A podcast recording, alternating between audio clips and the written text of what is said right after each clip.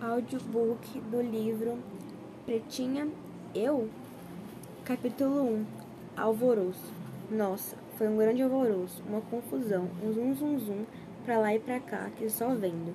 Todo mundo foi pego de surpresa. Houve gente que não acreditou nem depois que viu. Olhava e se entreolhava, o queixo caído, os olhos arregalados, como se sentindo enganada ou vítima de alguma brincadeira sem graça dos próprios olhos ou como se estivesse vendo a alma do outro mundo. Não era, não era para menos, aquilo jamais havia acontecido no Colégio Harmonia. Nunca, nunca, nunca. Foi ela aparecer no portão, vestida com o uniforme do colégio para começar o olho para olhar para ela, olhar para os lados. Bom, na verdade não era para ela propriamente, era para a pele dela. Ninguém entendeu, ninguém engoliu. Aquilo não podia estar acontecendo no Colégio Harmonia. Por quê? Porque em 100 anos de tradição jamais alguém como Vânia entrara lá. Pelo menos não como aluna. Por quê? Porque ela era era era preta, pretinha, pretinha, pretinha de parecer azul. O impacto foi tão grande que a primeira reação das pessoas, alunos, pais e alguns professores foi de espanto, e dos grandes era algo surpreendente. Em seguida vieram os vizinhos debochados, as brincadeiras sem graça, a implicância. Olha, o CIEP é mais lá para baixo, queridinha. Mexeu uma das meninas logo depois que ela entrou. Vânia nem olhou para ela. Puxa, Vânia parecia saber muito bem o que queria e era durona. Estava na cara dela, até quando a brincadeira começou a passar dos limites, continuou andando, olhando para frente, como se nem fosse com ela. Vânia parecia saber exatamente o que se esperava quando pôs os pés no colégio harmonia. Sentiu uma inveja danada de toda aquela coragem, não sei bem porquê. Quando vi, já estava sentindo aquilo. Na hora, achei muito esquisito. É, ela parecia preparada para enfrentar qualquer coisa. Tinha cara de teimosa. Era bem pretinha, mas tão pretinha que do lado dela eu me sentia mais branca do que a Carmita, com seu rosto cheio de sardas e seus longos cabelos vermelhos. Vânia tinha o cabelo crespo preso num monte de trancinhas, como aqueles cantores de reggae que a gente vê na televisão. Os lábios eram grossos e vermelhos, nariz largo, os olhos grandes e brancos, os dentes iluminavam um sorriso enorme e brilhante como o sol. Mesmo depois da surpresa, apesar de mostrar que era uma aluna super inteligente, acho que era por causa disso. Volta e meia tinha alguém implicando, mexendo com ela. Pretinho, pretinho, repetiam as meninas. Pior do que aquela implicância, só o jeito de pôr defeito em tudo, principalmente nas pessoas de quem não gostava. E Carmita tinha um talento todo especial para encontrar um defeito novo nas pessoas, principalmente quando se tratava da Vânia. Tudo era motivo, os sapatos mais pobrezinhos da Vânia, o jeitão metido da Vânia que não falava com ninguém e vivia agarrada à professora que por sua vez não parava de elogiá-la, um puxando o saco da outra, resmungava. Era o fato de Vânia ir e voltar de ônibus para casa. Nossa, Vânia, que carrão! Tô morrendo de inveja. Era principalmente o fato de Vânia ser pretinha, pretinha, como repetia naquelas horas em que ficava com muita raiva de Vânia, e também as boas notas de Vânia, seus belos trabalhos, seu interesse sincero por tudo e qualquer coisa que os professores falavam ou tentavam ensinar. Tudo isso servia para deixar a Carmita morrendo de raiva. Algumas vezes eu até concordava com ela. A Vânia não era real. Por que ela tinha de ser daquele jeito? Por que tanto interesse? Por que tanta vontade de aprender? Por que tinha de ser tão boa em tudo? Ninguém consegue ser bom em tudo o tempo todo, a não ser que esteja fingindo, e fingindo muito bem. Sabíamos que muito daquilo que Carmita fazia era somente inveja, medo, talvez. Antes de Vânia chegar, Carmita era o centro das atenções da sala.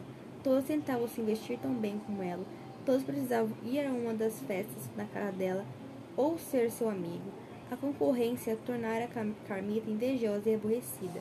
Acabávamos contaminados por aquela contrariedade e inveja. Muitas vezes, sem notar, repetíamos suas palavras, engrossando o coro de pequenas maldades que Vânia ouvia ou sentia quase todo dia, sem dar um pio, sem reclamar ou xingar.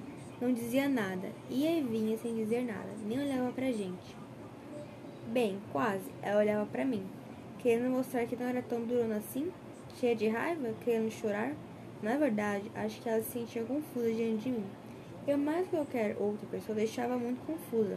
Claro, Carmita tinha os cabelos vermelhos, os olhos azuis e a pele branca, o que tornava suas atitudes, suas, suas muitas sardas ainda mais visíveis. Bárbara era loura de olhos olhos verdes. Os cabelos de Vivi eram negros, mas a pele dela também era branca. Tatiana ganhou o apelido de gringa seus cabelos cor de palha e a pele avermelhada as bochechas. Ela era gordinha. Vermelhas, vermelhas. Herança dos avós holandeses, dos quais se orgulhava muito. Mas eu, eu, eu era morena. Não tão preta quanto a Vânia, ou com cabelo ruim e os lábios grossos, mas eu era morena. Tinha os olhos negros, os cabelos curtos também pretos, também menos lisos do que gostaria que fossem, mas bem melhores do que o dela. Sei lá, Vânia me assustava. Eu nem sequer gostava de ficar muito perto dela. Era medo de que notasse a semelhança há tempo, há tanto tempo ignorada ou simplesmente despercebida. Talvez fosse por causa desse medo que eu mexia com ela, como as outras meninas gostavam de mexer. Era assustador admitir, admitir que nós duas possuímos alguma coisa em comum. Apesar de Vânia ser mais pretinha do que eu, pretinha? Eu? Não, eu não. Eu era morena. Era o que mamãe dizia e papai repetia. Pretinha, Pretinha, pretinha, pretinha era Vânia, com seus cabelos em tranças e seus sapatos pobres. Pretinha era Vânia, de quem todos zombavam e sobre quem contavam piadas, na maioria das vezes, bastante maldosas. Pretinha era Vânia, que se calava quando alguém a chamava de Pretinha, pouco ligando, nem se importando que zombassem dela de um jeito ou de outro, ou fingindo que não se importava. Não, ninguém podia ser tão durona assim. Capítulo 2 A história de Vânia Vânia já não andava sozinha. Fizera amigos. Poucos, é bem verdade, e a maioria interessada apenas em ter alguém inteligente de quem colar nas provas, mas eram amigos. Havia a sum, sumi, Sumiko, que todo mundo vivia perturbando e chamando de, Japon, de Japona. Outro era o tio, Tiãozinho, que apesar do nome era lourinho e dono dos olhos azuis mais bonitos da escola. Contei mais alguns que nem eu nem a minha turma. Bárbara, Carmita, Vivi e Tatiana. Conhecíamos de direito. De qualquer forma, Vânia não estava mais andando sozinha pela escola. O fato de Vânia estar começando a ser aceita aborreceu Carmita ainda mais. As piadinhas aumentaram muito e torturaram-se tão variadas. Tornaram-se tão variadas. Algumas realmente bem malvadas que nunca ou noutra ocasião acabei sentindo pena da Vânia. De vez em quando, até mesmo a Carmita sentia que estava indo além da conta, exagerando na dose e ficava meio sem jeito. Mas como que ela ia parar? É isso que acontece quando a gente coloca uma máscara por muito tempo. A gente simplesmente não consegue mais tirá-la. Carmita sempre foi implicante, mandona e cheia de vontades, mas ultimamente estava demais. Eu e Vivi chegamos a falar com ela, Pedimos para dar um tempo. Ela se aborreceu ainda mais e aí soou para nós, principalmente para mim. Por que você está se doendo tanto por ela, Bel? Descobriu algo de novo nela ou foi em você mesma? Sei não, mas eu tenho que Carmita estava querendo insinuar alguma coisa. Ela começou a fazer, fazer questão de perceber que eu era moreninha a partir daquele dia. Não que eu não tivesse visto antes, mas não é isso. Acontece que antes pareceram ter a menor importância. Antes não dava para se fazer facilmente uma comparação. Antes eu era a amiga que ela carregava para tudo que era lado, a filha do advogado Eduardo Souza Campos, o que também pesou e muito quando foi aceito no Colégio de Harmonia. E pagava isso, pagava aquilo, pagava tudo. Medo, fiquei com medo. Medo de quê? Não sei, apenas medo, muito medo. Perder a amizade de Carmita e das outras, ser também chamada de pretinha, ser pretinha, medo, muito medo. Fiquei com raiva, também não sei porquê, mas fiquei com raiva da Vânia. Se ela não estivesse ali, aquilo com certeza não estaria acontecendo. Eu não estaria com medo. Passei a implicar com ela tanto ou mais do que Carmita. Queria ser diferente, ninguém ia me confundir, ninguém ia achar que a gente era igual. Igual? Não, a gente não era igual, não era mesmo. Todo mundo tinha que saber disso. Volta e meia eu estava mexendo com a Vânia. Dizia coisas ruins, zombava de sua aparência, imitava seu jeito de falar e andar. Gaguejava como ela gaguejava quando era obrigada a falar depressa. Imitava seu beiço vermelho e trêmulo quando a gente conseguia abrir um buraco em sua armadura e ela lutava para não chorar diante de nossas provocações. Um dia, ela não aguentou e me xingou, do jeito que de, quem, de quem não está acostumado ou tem medo de fazer isso. Ah, pra quê? Daquele dia em diante, sempre que eu estava com bastante raiva para nos xingar ou doida para nos estrangular, gritávamos, vagabunda. Igualzinha a ela, eu ria muito dela. Bastava que Carmita aparecesse com uma nova maneira de perturbar a vida de Vânia, que ela ia e eu atrás dela, que eu ia que, que lá ia eu atrás dela, repetindo o que dizia, o que fazia, até mesmo com magia. Mesmo assim, volta e meia a gente se surpreendia com a capacidade dela de encontrar novas maneiras de perseguir a Vânia. Eu descobri, gente, eu descobri. Ela parecia uma louca, os olhos enormes e brilhantes de ansiedade. Quando entrou na sala de aula, um mês depois da Vânia aparecer na escola, ficou uma olhando para a outra sem entender bu, bu, bu, bulhufas, principalmente motivo de tamanha alegria. Descobriu o que? perguntou Vivi. Como a pretinha entrou aqui. Carmita raramente se referia a Vânia pelo nome, mas gostava muito de provocá-la com aquela palavra. Pretinha. Cercamos Carmita cheia de interesse.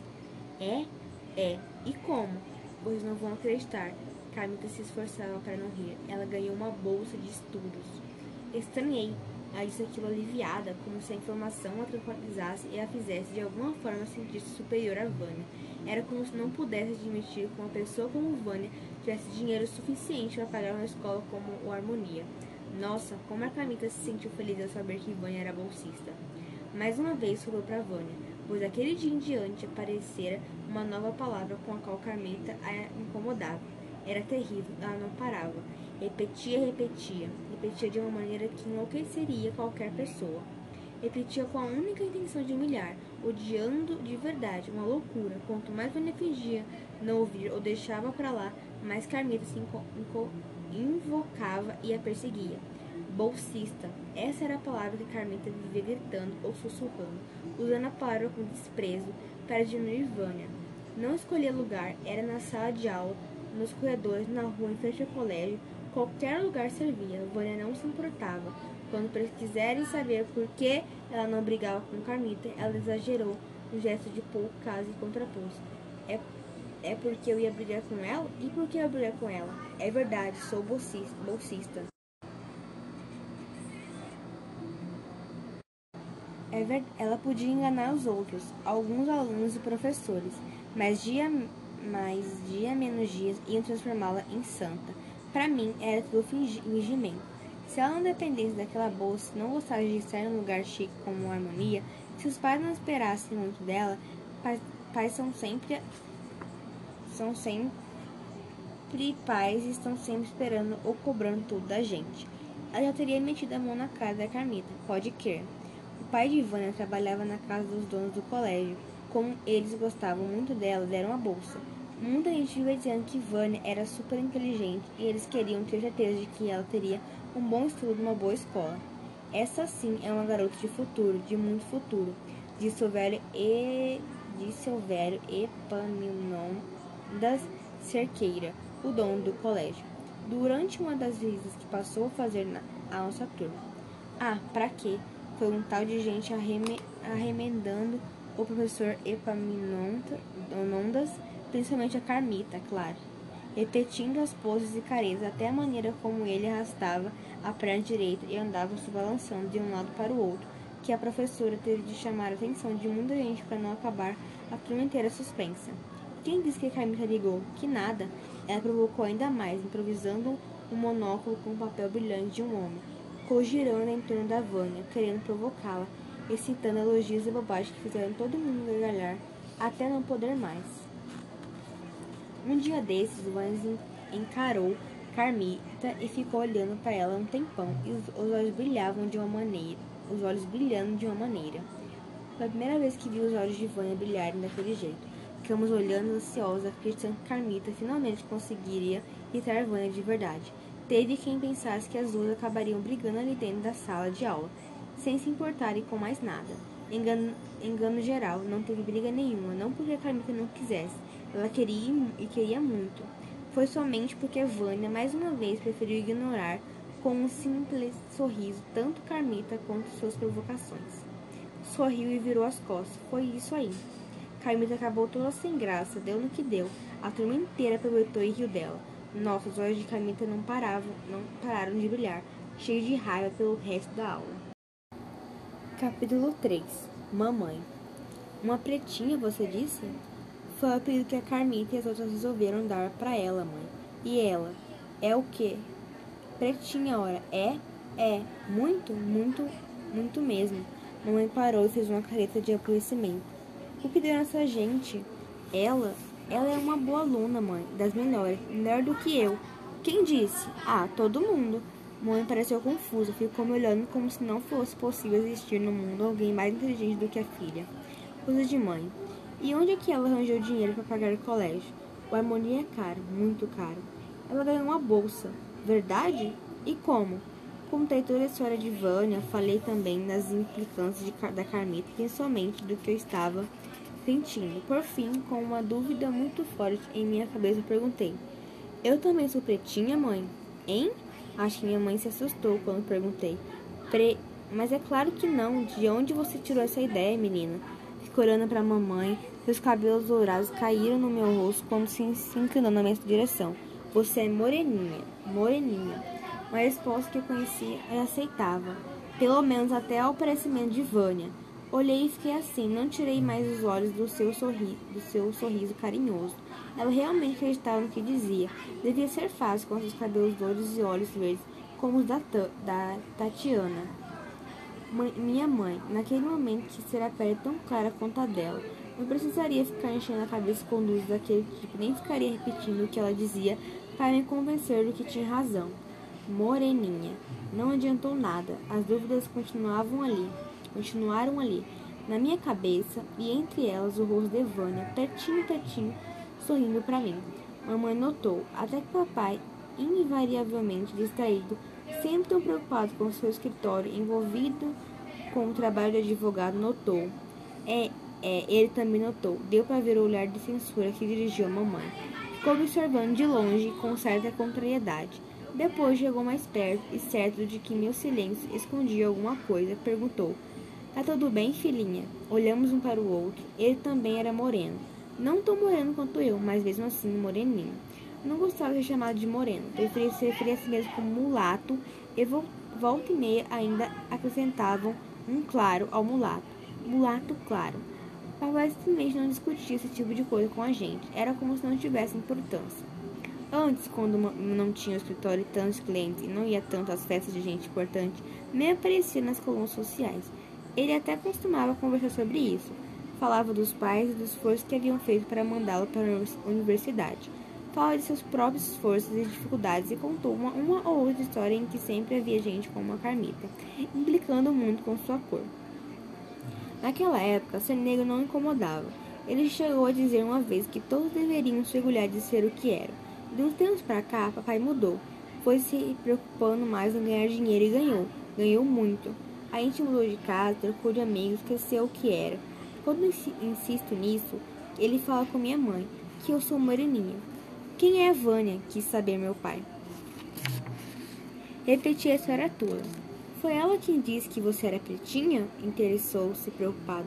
Fiquei cismada, não entendi a preocupação. A Vânia não me disse nada, pai. Não? Papai fez cara desconfiado. Não, tornei a responder. Duvido que eu tenha acreditado. Nem meu pai e muito menos minha mãe. Eu só via os dois pelos cantos conversando, um fazendo perguntas ao outro, os dois, volta e meia, espichando os olhos na minha direção. Deve ser aquela pretinha que anda pondo suas ideias na cabeça dela, reclamou mamãe certa noite. Saí na porta da cozinha fiquei ouvindo. Qual é mesmo o nome dela? Vânia. Mamãe queria ir ao colégio para reclamar, mas papai não deixou. E você já ia, e você ia dizer o quê? Quis saber. Que a menina anda chamando nossa filha de pretinha? Mas ela é. Pretinha? Morena. Minha mãe encerrou a discussão com voz firme. É? Dava para sentir pelo tom de voz que papai estava aborrecido. Francamente, Eduardo, eu estou falando sério. Essa menina, essa menina deve, deve ter problemas demais no colégio para nós dois ficarmos pensando em criar outros.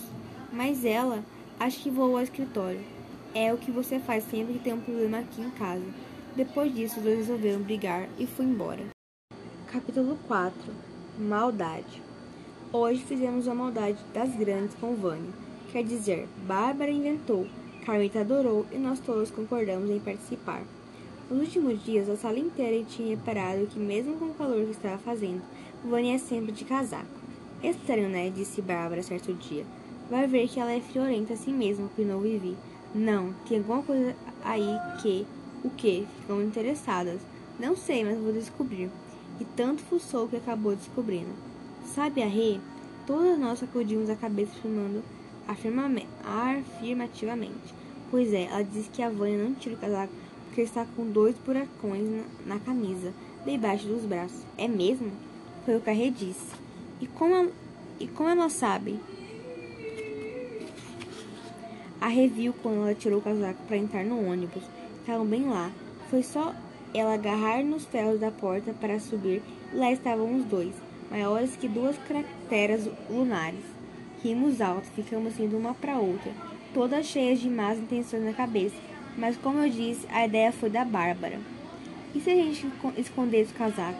Risinhos, risinhos. É que. É, eu bem que queria ver a cara dela, disse. Não entendi, mas me vi toda sem jeito quando falei isso. Não me senti legal. Como a gente vai fazer isso? Ela não tira aquele casaco. Passamos um tempão pensando. A educação física, quase gritou a Tatiana. Sorriu e olhando para ele explicou. Ela vai ter de tirar o casaco para fazer ginástica, não vai? É, e assim. A aula de educação física era no dia seguinte, e como a gente já sabia, Vânia seria a última a sair para aula. Ela só trocava de roupa quando todo mundo já tinha saído do vestiário. É para ninguém ver os buracões, explicou Bárbara, Bárbara com um sorrisinho debochado. Todo, todo, tudo combinado. Escondi-me entre os armários e esperei que ela, depois de acreditar que todas tinham saído, trocasse de roupa e fosse para a quadra. Vi os buracões, não me sentia legal. Pior, sentia-me confusa. Se não estava gostando, por que estava fazendo aquilo? Não sabia. Não queria pensar. Fugi rapidamente daquelas perguntas que apareciam a toda hora na minha cabeça. Corri e peguei o casaco, escondi-o dentro da minha mochila. Fizemos ginástica, um olhando para outra, rindo, esperando pelo momento que Vânia não, não encontrasse o casaco. Carmita não se aguentava e de vez em quando caía na risada. Que bicho te mordeu, Carmita? perguntou a professora. Nada, nada não, professora Sofia. Nada não. Carmita olhava para Vânia e acrescentava: Bobagem, só bobagem. Brigamos duas ou três vezes com Carmita, mas não adiantou nada. Ela continuou rindo, risinho para lá, risinho para cá. Quando a aula acabou, nós, eu, Bárbara, Carmita, Vivi e Tatiana ficamos para, para trás. Como Vânia também não entrou, esperamos que fossemos, fôssemos primeiro. Resolvemos ir na frente, impedir que ela ficasse ainda mais desconfiada. Vânia não era boba e também tinha reparado os vizinhos da Carmita. Algo dentro dela parecia dizer que, de uma forma ou de outra, aquela inesperada alegria tinha alguma coisa a ver com ela. Tomamos banho e nos trocamos bem depressa. Eu só quero ver a cara dela quando não encontrar, gargalhou Vivi ansiosa. Quando ela encontrou, nós, nós saímos. Carmita soltou outro risinho e deu para ver a desconfiança crescer na cara de Vânia. Ela sabia que quem estava preparando outras de nossas maldades com ela. Voltamos para a sala. Tinha prova de geografia. Mas quem foi que disse que estávamos pensando na prova? Quem tinha cabeça para istmos e montanhas, istmos e montanhas, capitais países do mundo. Nenhum de nós tirava os olhos da porta esperando que Vânia aparecesse, esperando para ver como Vânia ia aparecer. Ela demorou, demorou tanto que a gente começou a olhar uma para outra com cara de boba. Será que ela foi embora? perguntou Tatiana. Não deu nem para responder. A porta abriu e Vânia entrou. Todo mundo olhou para ela. A professora sorriu amistosamente Vânia sorriu de volta, mas dava para ver o medo no rosto dela. Você está atrasada, Vânia, disse a professora. É melhor ir logo para sua mesa que vou dar a prova. Vânia não disse nada. Encolhida, preocupada, apertou os braços bem junto do corpo. Olha, olha, pediu Carmita apontando para Vânia. Está escondendo os buracos debaixo do, bra do braço. E agora? perguntei. Agora você vai ver sol, dizendo isso. Carmita se levantou, ficando bem na frente da Vânia, tinha um caderno na mão Sorrindo com carinho, entregou para Vânia. As palavras se derram, derramaram de, de, sua boca com fingida amizade. Esse caderno é seu, Vânia? Vânia pega de surpresa e estendeu a mão para apanhá-lo. O enorme buraco debaixo do braço direito apareceu para que todo mundo visse. Quem não viu na hora acabou vendo quando Carmita, morrendo de rir, apontou gritando: Nossa, Vânia, que buracão! gargalhou, mas gargalhou de se dobrar. A turma inteira riu, mais de Carmita, que não parava de rir, de que, que, que, de, que de Vânia, que ficou parado no meio da sala, envergonhado, os olhos brilhando, cheio de lágrimas. Maldade. Venha comigo, Carmela, gritou a professora, pegando-a pelo braço, os olhos voltados preocupadamente para Vânia, penalizada. E para com essa gargalhada idiota. Pare. Quem disse que a Carmita parou? Nada. Ela continuou rindo, mesmo depois que a professora a puxou para fora da sala. Riu até sem vontade de rir, só para deixar Vânia ainda mais sem jeito, mais morta de vergonha. Maldade. Capítulo 5 Confissão Estou me sentindo muito estranha. Penso em Vânia a toda hora. Depois da zombaria, ela não voltou mais para a sala e ficou um, dois ou três dias sem aparecer. Nenhuma de nós está feliz. Estamos todas para lá de sem graça. Não conversamos muito sobre o assunto, nem sequer tocamos no nome de Vânia. Até a Carmita, que no começo andava para lá e para cá, toda cheia de si, já anda pelos cantos com a cara de culpada. Ela não é tão durona quanto pensava. Bastou a primeira censura silenciosa no olhar do resto da turma dos professores para que ela desabasse. Até chorar. Gar garante alguns, ela chorou. Foi apenas brincadeira, repetia para quem quisesse ouvir cheia de remorso. Será que ninguém entende? Foi apenas uma brincadeira à toa, gente. Ninguém entendeu e anda dando um gelo daque daqueles nela. Na verdade, em todas nós. Por isso, até preferimos não ficar perto da Carmita nos últimos dias. Covardia ou não, nenhuma de nós quer ser gelada pela turma e pelos professores. Mas a culpa é nossa e ninguém consegue se livrar dela. Vivi, Vivi diz que está se sentindo culpada de alguma coisa, embora não saiba exatamente do que. Tatiana levou uma bronca da mãe quando apareceu com uma advertência na, na agenda. Mamãe e papai não disseram nada, mas notei que ele ficou olhando para mim de uma maneira tão esquisita. Dava para ver que ele não gostou nem um pouco do que fizemos. Pior que eu também não gostei. Depois que Vânia começou a chorar, tudo perdeu a graça bem depressa e eu fiquei me sentindo mal, muito mal. Na verdade, envergonhada. Foi maldade que fizemos. Continuou Vânia com, continuo com Vânia na cabeça. Tem Vânia de tudo que é jeito e maneira.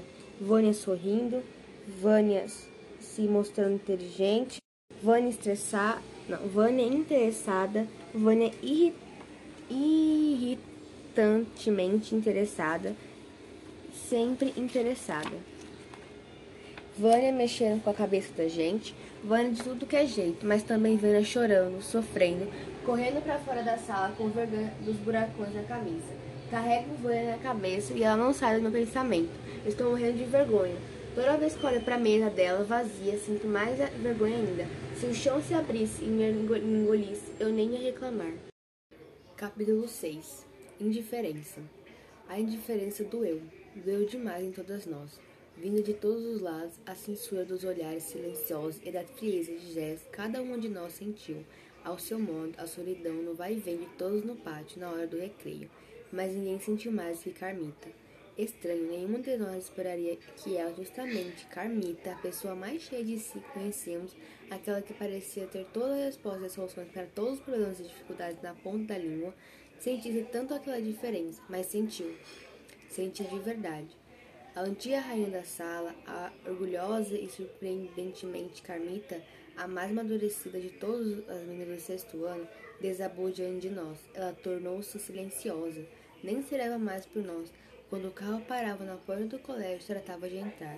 Nem fazia mais questão de o motorista abrisse a porta para ela, o que, o que também o deixou muito surpreso.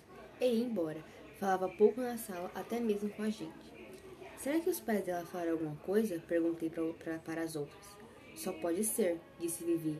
E ela tem pai? Espantou Tatiana. Mas é claro que tem. Acho que ela é filha de jocadeira, é? Sei lá, eu nunca vi pai algum procurando por ela aqui na escola. A minha mãe disse que até nas reuniões de pais quem vem é a empregada. Sei lá, dava pena, dava pena de ver a Carmita sozinha no pátio, indo vindo sem que ninguém se interessasse em falar com ela, sorrir para ela, ligar para ela. Só, Carmita estava só, muito só. Arrependida? Um pouco, não muito, mas um pouco. Ela não precisava dizer, dava para sentir. Aliás, todas nós estávamos. O que parecia é que ela, que sempre fora o centro das atenções, em todo e qualquer lugar sentia-se diminuída com a chegada da Vânia, Quisera recuperar sua antiga posição. Conseguira, finalmente, mas acho que ela, como nenhuma de nós, não contava que Vânia, em tão pouco tempo, tivesse feito tantos amigos.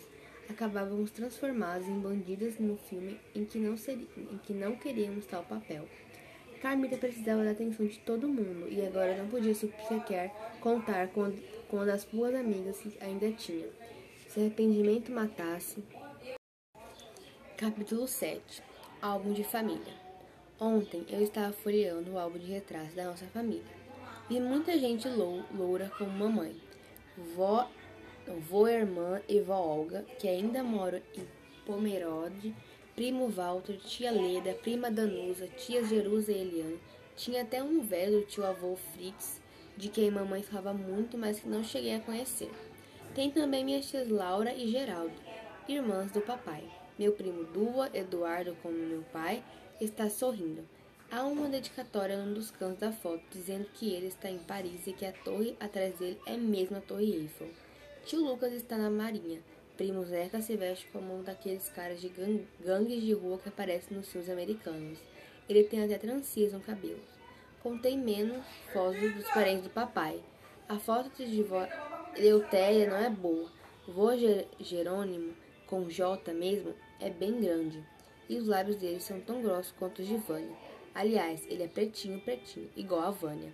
Vi mais fotos da família da mamãe e da família do papai. Perguntei minha mãe por que há mais fotos da família dela no nosso álbum. Não sei, filhinha. Acho que os parentes do seu pai não gostam muito de tirar foto, de tirar retrato. Será? Capítulo 8 A volta de Vânia.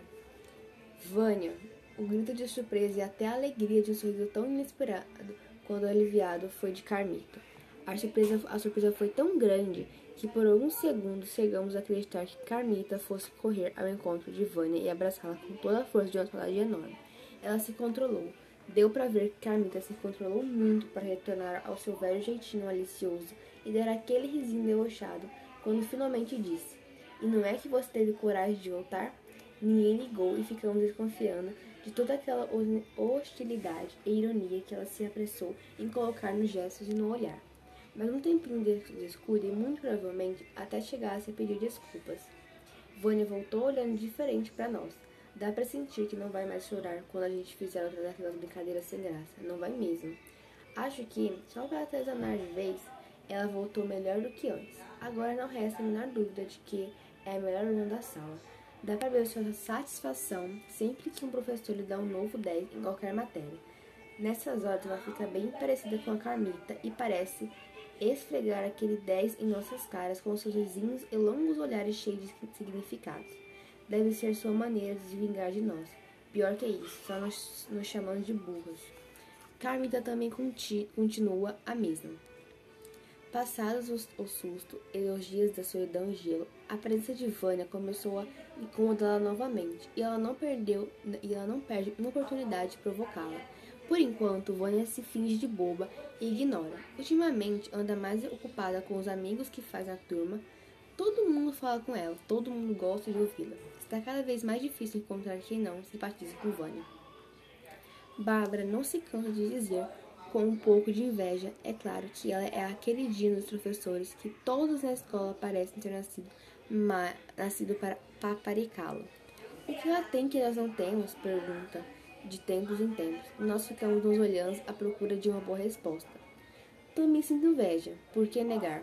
Queria ser como ela, inveja, simpatia, carinho. Ainda sinto um pouco de vergonha pelo que fiz com ela. Fico até vermelha. Não, não fico vermelha não. Não dá. Estranho não pensava nisso antes de Vânia chegar ao colégio. Puxa, eu gostaria de ser amiga da Vânia. Falei com Carmita e ela quase teve um troço.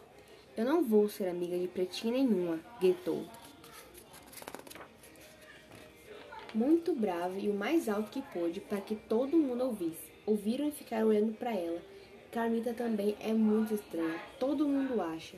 Até eu, Bárbara, Vivi, Tatiana, todo mundo. Ficou ficou ainda pior depois que Vânia apareceu em nossa, nossa sala. Capítulo 9 Carmita Carmita diz que a mãe dela falou e que o pai concorda que a gente que gente preta não é muito inteligente, não. Que gente preta é preguiçosa só vive criando confusão. Falou também que a mãe garante que, que preto, quando não está na cozinha ou jogando futebol, é ladrão. Parece ser uma grande conhecedora de gente preta. Sentamos e ficamos ouvindo. Carmita fica repetindo e a gente achando a maior graça. Ela parece acreditar naquilo e, como somos suas amigas, ficamos ouvindo. Carmita fala muito no pai e na mãe. Quem ouve pensa até que eles vivem grudados nela com um chiclete. Fala também nos empregados da casa e garante que alguns até são uns pretos de muita confiança e bem legais. Preto de alma branca, repete a frase mais conhecida da mãe.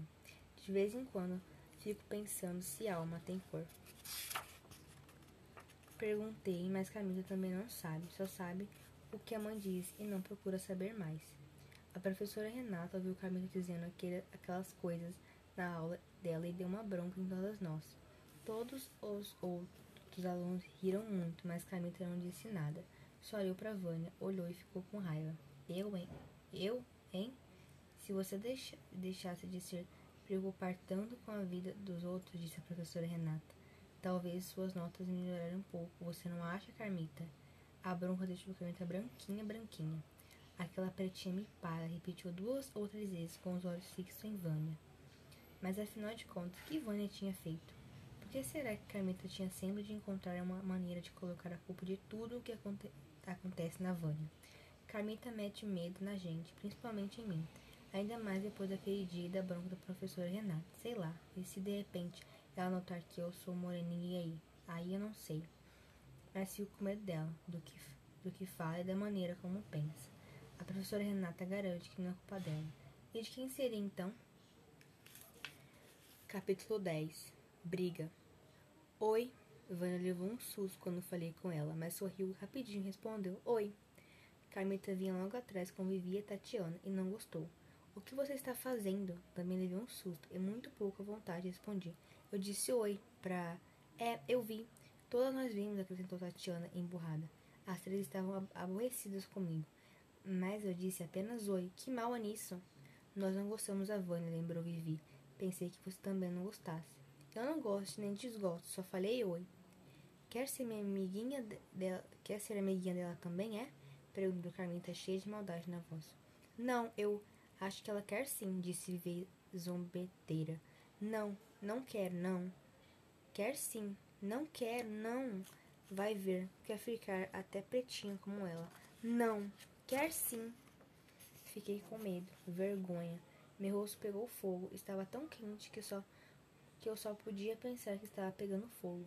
Quando Carmita riu, debochando de mim, o medo cresceu ainda mais e assustada eu a empurrei.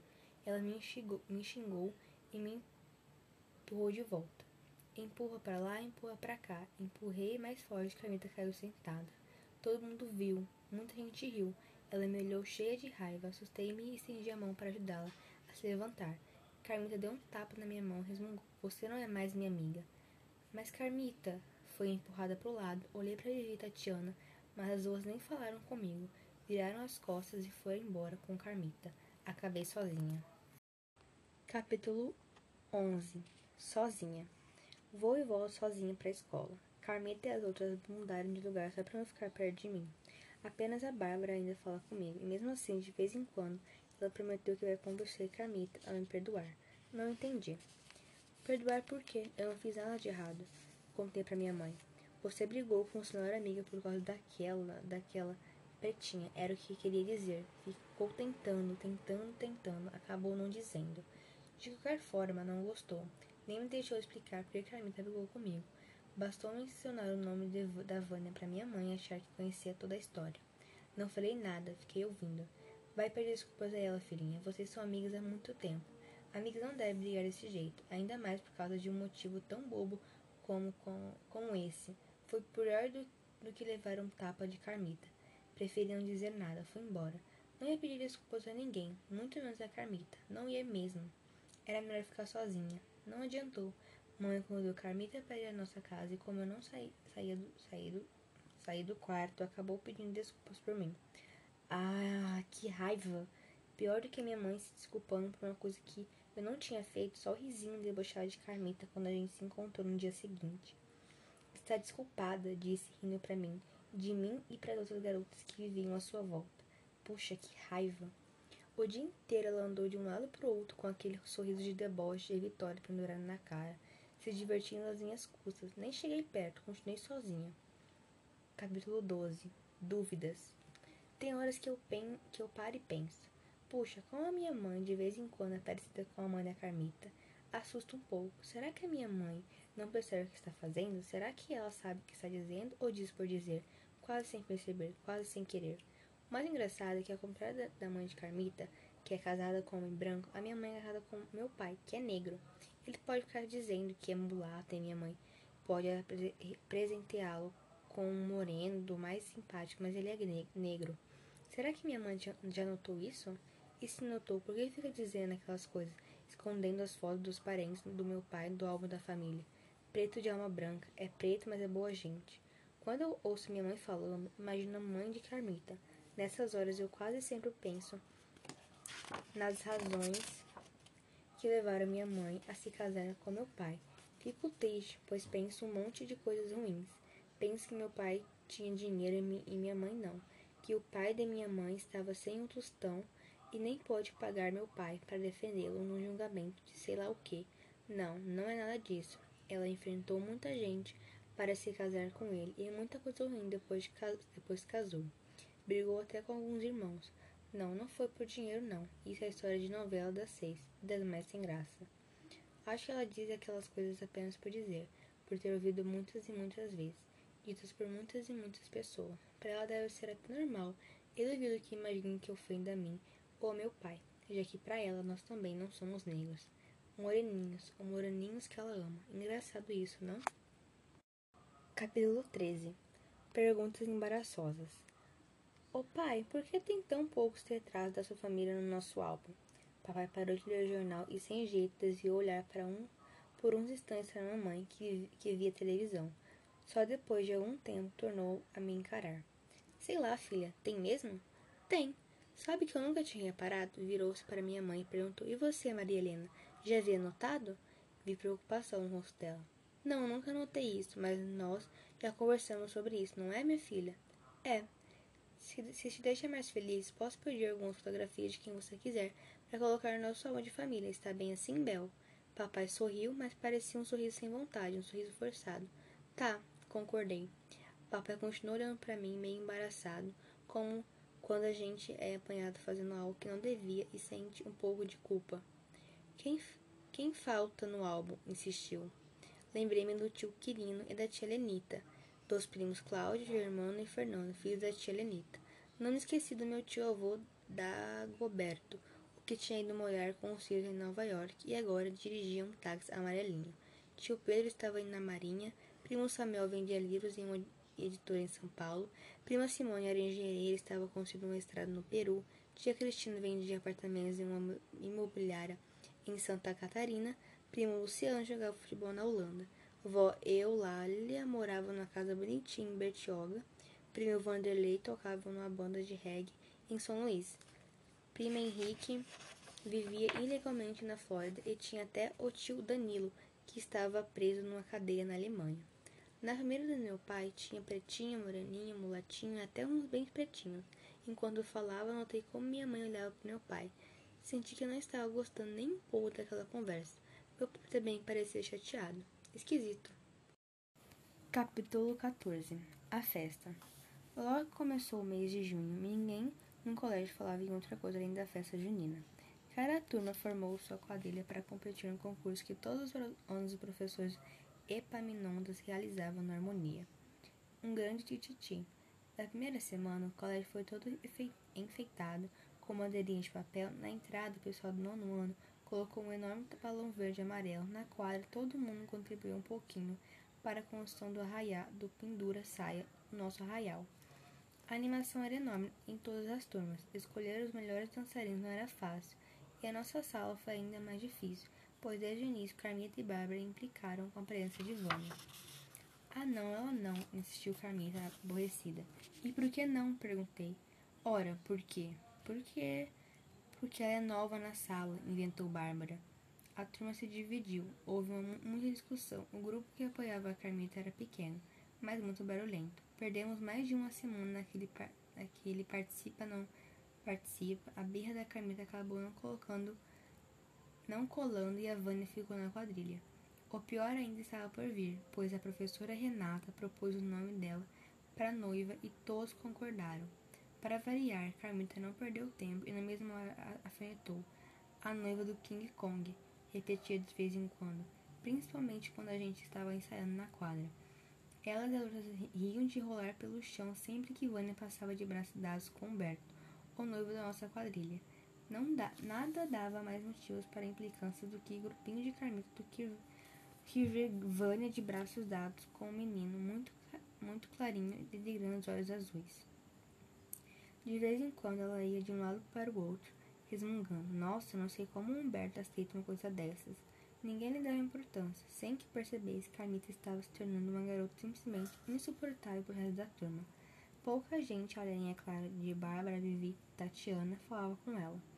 Até a professora Renata estava sem paciência com ela. Bastava a Carmita soltar um risinho muitas vezes sem ter nada a ver com a Vânia para ser repreendida. Carmita corria o risco de acabar sozinha se continuasse mexendo com Vânia e fazendo pouco caso de tudo e de todos. Ela andava sempre com raiva, raiva da atenção que Vânia recebia, raiva pelas broncas que passou a receber, raiva por Vânia dançar direitinho e formar um bonito par de noivos com Humberto, que fora seu noivo na festa do ano passado. Só por isso nem quis fazer parte da quadrilha. Se não for para ser a noiva, não quero, resmungou, teim, resmungou teimoso. Mas já estava na hora de escolher outra noiva, você não acha? Tentou argumentar a professora Renata. A cara de Carmita ficou ainda mais amarrada. Não disse nada, bem que queria. Imaginei que se não fosse a professora Renata, ela muito provavelmente diria alguma coisa. Dessa vez, no entanto, ela apenas reclamou.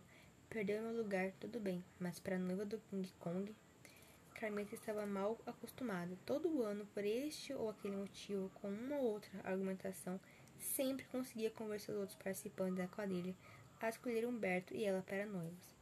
Definitivamente não estava preparada para enfrentar a concorrência inesperada de Vânia. Elas me pagam, prometeu, muito chateada. Mesmo não, fa não fazendo parte da quadrilha, não perdia um ensaio. Ia só para ficar sentado na beira da quadra fazendo caretas e sacudindo a cabeça des desaprovadamente porque quer que Vânia fizesse enquanto dançava. Tudo errado, dizia, vez por outra. Mas, mas que noiva mais sem graça, provocava. Se fosse eu, faria melhor, garantia. Em várias ocasiões, ela e outras falavam tanto e a uma tamanha confusão que o professor Renato parava o ensaio para dar bronca. Chegou até expulsar as quatro da quadra. Noutra oportunidade ainda acrescentou: Vocês estão mesmo com inveja. Depois daquilo, elas não largavam mais o pé das outras meninas da quadrilha. Falavam um monte de bobagem. Diziam que a professora Renata paparicava Vânia, que Vânia só queria se mostrar. Tudo para tentar fazer que a gente desistisse de participar. Carmita até lembrou que éramos amigas. Todo mundo ouvia e ria muito da maneira como Carmita se esforçava para atrapalhar. A gente ouvia, ria, mas continuava ensaiando turma inteira queria ganhar da cadeira do nono ano, que era a melhor do colégio. Inventaram até passos especiais para noivo e para noivo, que Vânia e Humberto ceavam as, as escondidas na casa da professora Renata. Ninguém sequer imaginava o que a nossa cadeira estava aprontando. Nem eles contavam. Segredo, segredo, repetiu Humberto, com um risinho misterioso. Nessas horas, Carmita sempre encontrava uma maneira de passar por perto e, cheia de despeito, resmungar. Puxa, mas vocês são bobos mesmo, né? ou o mote preferido dela, quanta perda de tempo. Estava de tal modo torcendo contra que pensei que ela e as outras não apareceriam no dia da festa. Mas apareceram, Carmita em volta Vivi, Bárbara e Tatiana, as quatro, andando pelos cantos, cochichando e soltando risinhos zombeteiros para lá e para cá, num ar misterioso, que deixou a professora Renata curiosa e preocupada. Aquelas quatro estão preparando alguma coisa, disse, ajeitando os óculos. Era meio gordinho e tinha cerdas no rosto.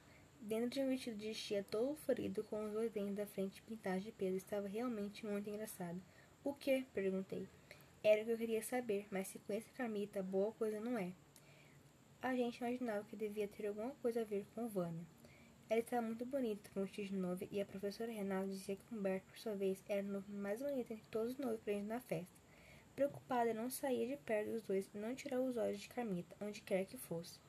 Quando o professor Epaminondas era que era o padre da festa do colégio, vestido com um velho hábito religioso, que conseguia saber, conseguir, sabe-se lá onde, anunciou a entrada da quadrilha da nossa sala, as pessoas começaram a aplaudir. A professora Renata teve de deixar Vânia e Humberto sozinhos para nos organizar.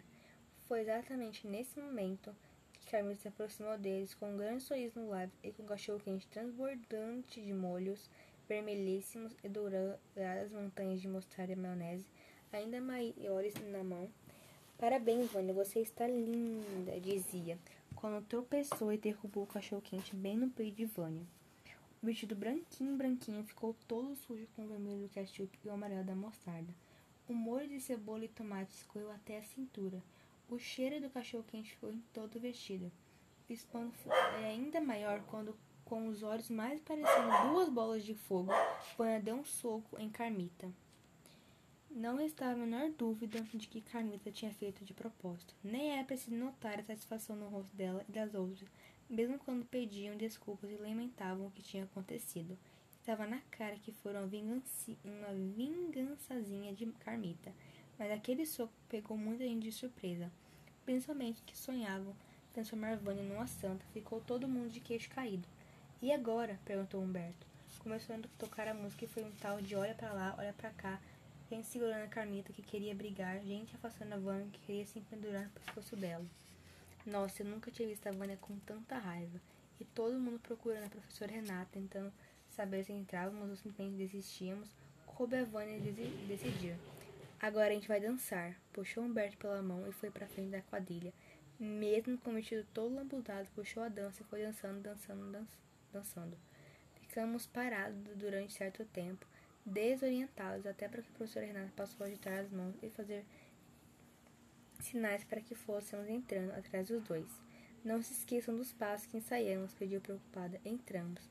Dançam, dançamos, agitando os braços, cantando, dançando e cantando sem parar um só minuto. Olhando para Vânia, vendo dançar mais e melhor do que qualquer um de nós. Dançando, mas dançando muito, dançando como se nada tivesse acontecido, como se o vestido não tivesse todo lambuzado de ketchup, mostarda e maionese dançando com muita alegria. O nono ganhou, chegamos em segundo lugar, mas o professor Renato não parou de repetir para quem quisesse ouvir que nós tínhamos vencido de verdade. Volta e meia, me lembro dela abraçando-se a Vânia com força e carinho, e nós ganhamos mesmo. Capítulo 15 Amigas Fiquei meio sem jeito de tomar a iniciativa, afinal de contas, depois daquele primeiro oi, a gente nunca mais se falou. Quer dizer, falou sim, mas ali e aqui nada de muito, nada de interessante. Nada como se fôssemos amigas. Bem que eu queria. De vez em quando puxava papo, mas aí aparecia um Carmito e as outras e era uma tal de Bel. O que você tá fazendo? Ia falar com ela, Bel? Que eu achava que eu acabava ficando sem graça, desistindo. Esquecia. Mesmo depois que briguei com Carmita, ficamos cada uma de um lado e só nos encontrávamos quando estavam em entrávamos na sala de aula ou saíamos dela. Chegava a ser estranho. Durante os ensaios da quadrilha, chegamos a nos falar e depois do que aconteceu, falávamos quase todo dia. Passei ali de ônibus com ela. Minha mãe se chateou, dizendo que não ficava bem, que aí enchia um carro com motorista para me levar e me buscar. Bati pé, resmunguei muito, fiz até pia. Ela acabou aceitando. Quer dizer, concordou, mas mesmo assim ficou um tempão reclamando, apelando para eu tomar cuidado. Puxa, quem visse a, a mamãe certamente pensaria que eu estava indo pra guerra. Mãe é mãe, né? Sabe, andando de ônibus com a Vânia, descobri que realmente não a conhecia. Claro, tinha a Vânia da minha sala, que era esperta, inteligente, só recebia elogios e irritava meio mundo com, com seu jeito de CD, seu jeitão de CDF. Havia a Vânia santinha que não cometia um só erro e que era paparicada por professores e colegas. Havia Vânia que escondia esses sentimentos por trás de sorrisos e gestos de indiferença. Havia também a Vânia calada, mas teimosa, que dançou na quadrilha. No entanto, encontrei mais uma Vânia, que eu não conhecia, uma menina que era obrigada a não ser menina, que falava com muito orgulho dos pais que tinha, que muitas vezes sentia-se sufocada por eles e por seus sonhos. Muitas Vânias, aquela que vivia fazendo planos para mundos e mundos futuros uma outra que se equilibrava sobre a corda bamba de sonhos sempre grandiosos, que dizia que queria ser advogada, mas apenas porque os pais desejavam. Na realidade, ela ainda não pensava em nada, né, em nada daquilo. Queria viver bem sua vida. É aquela Vânia eu não conhecia. Tinha também outra Vânia que estufou o peito, cheia de satisfação, quando contou que ainda ajudava a mãe, que era lavadeira. Uma outra Vânia tinha os olhos sempre brilhantes de entusiasmo quando falava do pouco que tinha, como se fosse um tesouro grandioso. Ah, é, e tinha claro a Vânia que reunia todas as outras numa só. Foi essa que um dia eu acabei chamando de amiga. Não sabia que ela era assim. No quarto dela não tem lugar para mais nada a não ser livros, livros e livros. É bem verdade que nem todos ela leu. Meu pai diz que a gente tem que ler livro, que pobre e preto, que ser inteligente, não dar bandeira se quiser vencer na vida. Mas eu gosto mais de ler os gibis da Mônica e do tio Patinhas.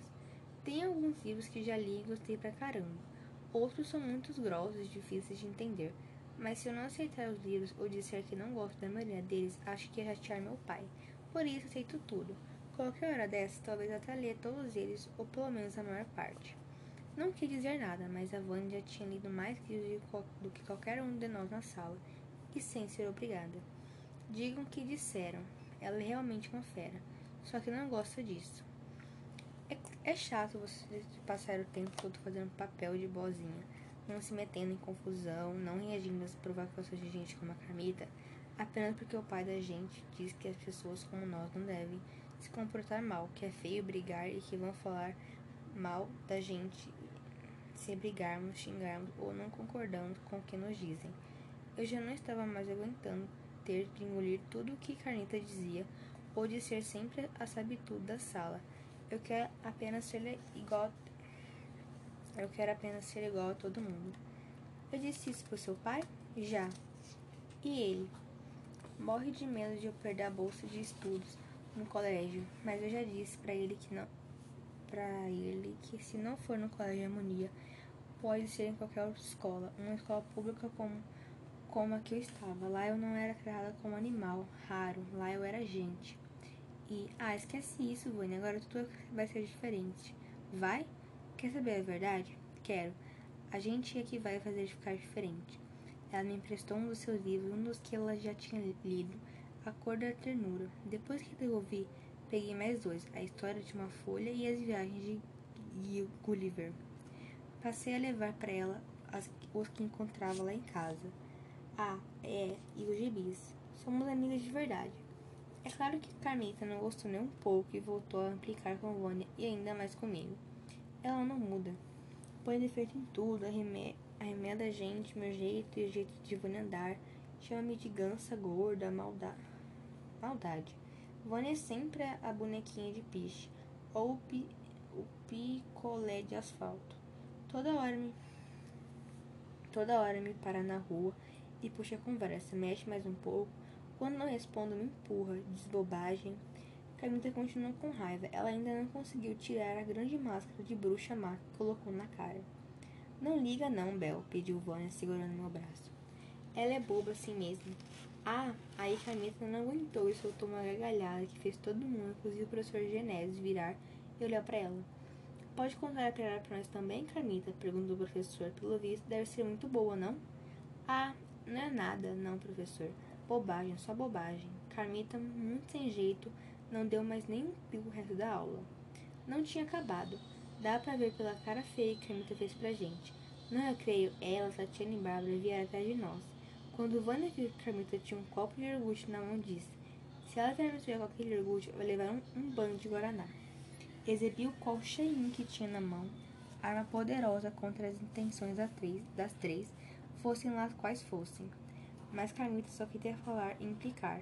E como pensamos, falou e implicou. A gente não deu a menor bola, ficou olhando e ouvindo, esperando que se cansasse. Você é tão boba, Carmita, disse Vânia, depois de ouvir tudinho com a maior calma do mundo. Fomos saindo. Virei para trás e ri muito. Bárbara olhou para Tatiana, Tatiana olhou para Bárbara e as duas olharam para Carmita. Parecia ensaiado. E agora? perguntou Tatiana. E eu sei lá, respondeu Bárbara, virando-se para Carmita quis saber. Então, Carmita, a gente continuamos andando como se não fosse conosco, mas eu para ouvir eu ouvi bem. Quando Carmita começou a gritar com com as duas. Oh, se deu. Alguém tinha de pagar o pato, não tinha? Capítulo 16 Colando figurinha. Eu me assustei quando meu pai entrou no quarto e atirou um punhado de fotografias de nosso álbum de família sobre a mesa. O que foi, pai? perguntei. Ele sorriu e sentou-se ao meu lado. Nada, respondeu. Eu só achei que você gostaria de me ajudar a colar algumas figurinhas no álbum. Olhei de novo e todos estavam lá, a família de meu pai. Pretinhos pretinhos, aquele primo, aquela tia, meus avós, muita gente. Sorri para meu pai e entendi tudo. Eu acho que andei me preocupando com muitas coisas importantes, esquecendo outras tantas. Apontou para a fotografia e acrescentou, e acrescentou, com a minha família. A mamãe, a sua mãe não gosta de alguns dos meus parentes, como eu também não vou com cara de muitos do dela. Papai beijou minha testa com carinho e tornou a sorrir. A gente se entende. É mesmo? De verdade? Verdade verdadeira. Então, você vai ou não vai ajudar a colar as figurinhas? É claro que ajudei. Finalmente minha família estava completa. Capítulo 17 Uma aula diferente. O professor de história foi o primeiro a entrar.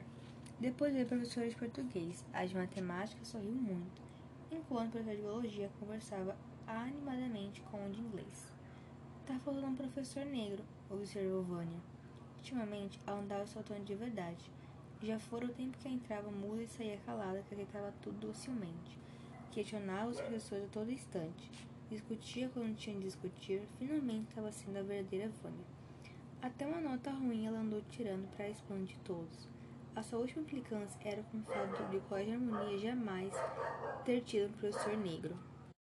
Ah, que nunca teve um. Lembrei.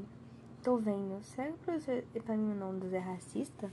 Sei lá. Pode ser que, com a fama da harmonia, colégio de elite, coisa e tal, nenhum professor negro tenha tido a coragem de, de dar as caras por aqui com um currículo de qualquer forma. Está faltando um professor negro disse alguém lá atrás, atrás de nós. O diretor do colégio foi o último a entrar. Parecia conselheiro de, de classe. Todos perfilaram-se à nossa frente. Entreolhamos-nos preocupados. A preocupação aumentou a palidez nos de Carmita, Bárbara e outras tinham apreensão e medo nos olhos arregalados. Em grande, em grande, mas silenciosa expectativa. Lá vem coisa, disse alguém atrás de mim depois de notar que não tiravam os olhos de Carmita. Silêncio! Nem um sorriso amistoso do diretor e dos professores serviu para tranquilizar a turma. Olha a suspensão aí, gente. Ficamos esperando. Depois de um instante, o diretor adiantou-se e ficou nos observando em silêncio por mais algum tempo. Sorriu. E a voz com preocupação mais uma vez soou em meus ouvidos. Outro sorriso e finalmente ele disse: Nós temos um problema. Um instante de silêncio e tensão, os olhares indo para lá e para cá, interminavelmente, ele fez um gesto tranquilizador. Não, não. Quando digo que temos um problema, não estou dizendo que não podemos resolvê-lo, isto é, se quisermos. Estou dizendo apenas que podemos resolvê-lo se decidirmos torná-lo nosso. Não, não é um problema deste ou daquele, é um problema nosso. E lamento dizer, um problema muito antigo, começou com outras pessoas que e que eu, pessoas como eu, preferimos eternizar. Olhou para Carmita e depois para Vânia, e mais uma vez para Carmita. Precisou que alguém nos acordasse para esse problema. Sorri para Vânia, ela sorriu de volta. Lamentavelmente, não é um problema tão pequeno que possamos resolver eliminar aqui. Não, ele não existe apenas aqui. Existe em muitos lugares e de muitas formas diferentes. Existe até em quem muitas vezes acha-se imune a ele. Nós, apontou para os professores, andamos conversando. Conversamos, discutimos, brigamos. Sabe, seria fácil deixar que as coisas se resolvessem por si só, que ficasse dito pelo não dito, a que, a que costumeiramente gostamos de relegar nossas dificuldades. É fácil, fecham seus olhos e pronto, não existe problema. E se ele existe, que beleza, nós não os vemos. Podíamos ter feito isso. Não era com a gente. Não nos dizia, não nos dizia respeito. Quem tivesse problema que cuidasse dele. Não é assim que costumamos fazer? Silêncio. Bom, mas não é assim que se resolvem os problemas. Talvez seja assim escondemos, mas não é assim que o resolvemos. Por isso decidimos torná-lo nosso. Meu, dos professores, dos alunos, de todo o colégio de harmonia. Silêncio. Subitamente, um dos alunos no fundo da sala perguntou: Que problema é esse, diretor? O diretor voltou-se para os professores e apontou para todos nós, informando: A aula de hoje será exatamente sobre isso e todos nós vamos falar sobre esse problema, sobre discriminação. Inesperadamente virou-se para Vânia e perguntou: Por que você não começa, querida? Capítulo 18 Tempo ao tempo. As aulas sobre preconceito e discriminação racial entre outras tantas, duraram uns quatro ou cinco dias. Todos os professores falam, falaram sobre o assunto. Os alunos, os alunos ouviram com maior atenção. Muitos, claro, cheios de fingimento, com aquela cara de não é comigo, comum a quase todo mundo. A Maria parou a implicância e resolveu dar um descanso para Vânia. A Maria não, todos, menos Carmita, que não se emenda mesmo. Pensa que ela temia suspensão ou advertência na agenda? Que nada, ela acha graça. Se eu for suspensa, sacode os ombros despreocupadamente. Vou pra praia e lá em casa não tem ninguém para ler a agenda. Melhor deixar pra lá, é o que Vânia diz. Eu tento, lembro que deve ser chato não ter ninguém por perto, nem para dar uma bronca na gente, como é o caso da Carmita. Tento fuçar e encontrar alguma coisa boa nela, mas tem horas, ah, tem, tem horas que é difícil engolir as implicâncias. Quer ver? Ontem eu e Vânia estávamos saindo do colégio quando Carmita apareceu atrás de nós com sua turma. Olha lá, lá olha, oh meu Deus. Olha, lá, lá, vai, lá vai a pretinha, disse. Aí Bárbara, sempre maldosa e de combinação com a Carmita, perguntou: Qual delas? É isso aí. Agora a maior novidade entre elas é me chamar de pretinha também. Incomodas e elas sabem disso. Não gosto de ser chamada de pretinha, como a Vânia também não gosta. Talvez jamais venha gostar ou deixar de me incomodar, não vou fingir. Mas quer saber de uma coisa? Quer? Não faz, não faz nem bem nem mal a Carmita me chamar de Pretinha. Faz parte. Acontece que eu não tenho paciência da Vânia, nem sei me controlar tão bem quanto ela. Não, não vou dar um soco na Carmita. Mas eu tenho, tenho lá os meus truquezinhos. E quando ela ainda estava rindo, virei e soltei o primeiro. Branca Zeida. Preconceito, né? Apesar de tudo o que ouvimos naquela semana, o preconceito não acaba com belas palavras ou com boas intenções. Ele acaba verdadeiramente, ele acaba verdadeiramente quando começamos a respeitar um ao outro em nossas diferenças. Branca azeda. Algumas vezes essas duas palavras funcionam, noutras não. Um chato é um chato, um chato e nada que a gente faça consegue mudá-lo. Carmita é definitivamente uma chata. Apelido pra lá, apelido pra cá e volta e meia a professora Renata está dando bronco na gente, dizendo que estamos sendo preconceituosos uma com as outras e que preconceito é uma coisa danada e de de, danada e traiçoeira. Quando a gente menos espera, está sendo preconceituosa. O que ela, quer, o que ela queria dizer? Uma pessoa chamada de pretinha pelas colegas pode ser a mesma que chama as colegas de branca azeda ou barata descascada, disse ela. Qual a diferença? Nenhuma, as duas estão sendo preconceituosas.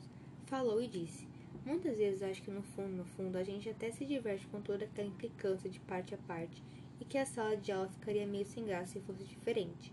Como todo mundo se tratando por milady, milord, estimada, colega ou lustre mestre.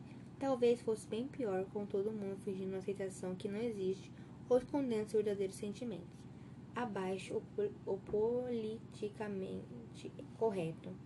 O mais engraçado é que, em outras ocasiões, parece que tudo vai acabar e vamos começar a nos entender sem raiva, boba e implicando sem sentido, sabe? Tem semanas que a Carmita até se esquece de nós. Já houve dia em que ela e as outras chegaram mesmo a puxar a conversa com a gente. Eu e a Vânia fizemos doce só de farra. Qualquer hora falamos com ela, disse Vânia, achando a maior graça das caras de bobo que faziam. Tatiana acabou dando o braço a torcer, resolveu falar com a gente. A verdade é que começou por, por puro interesse. Ela precisava de uma cola para a prova de matemática e só encontrou as respostas com Vânia. Mas vimos amigas, mas viramos amigas uma das outras. Sabe o que eu penso? No fundo, no fundo, não vale a pena brigar por isso ou por aquilo com socos e palavrões. Tem, tem modos bem mais inteligentes. Não, não são fáceis, são, são mais inteligentes. Tem o silêncio quando há espaço para as palavras e a boa educação. Tem o tempo quando se está com razão e lutamos por aquilo em que acreditamos. Tem a boa vontade para explicarmos a quem não nos compreende e para compreendermos mesmo aqueles que estão errados. Tem até um sorriso. Um sorriso na hora certa abre as portas e corações. Pode mudar tudo e qualquer coisa. Acho mesmo que o problema de deixa de ser problema quando começamos a gostar de nós. Como Vânia gosta de si mesma antes de gostar dos outros. Ele deixa de existir quando a gente se sente bem, sendo a única e tão somente que é. Pretinha, eu? Não tô nem aí.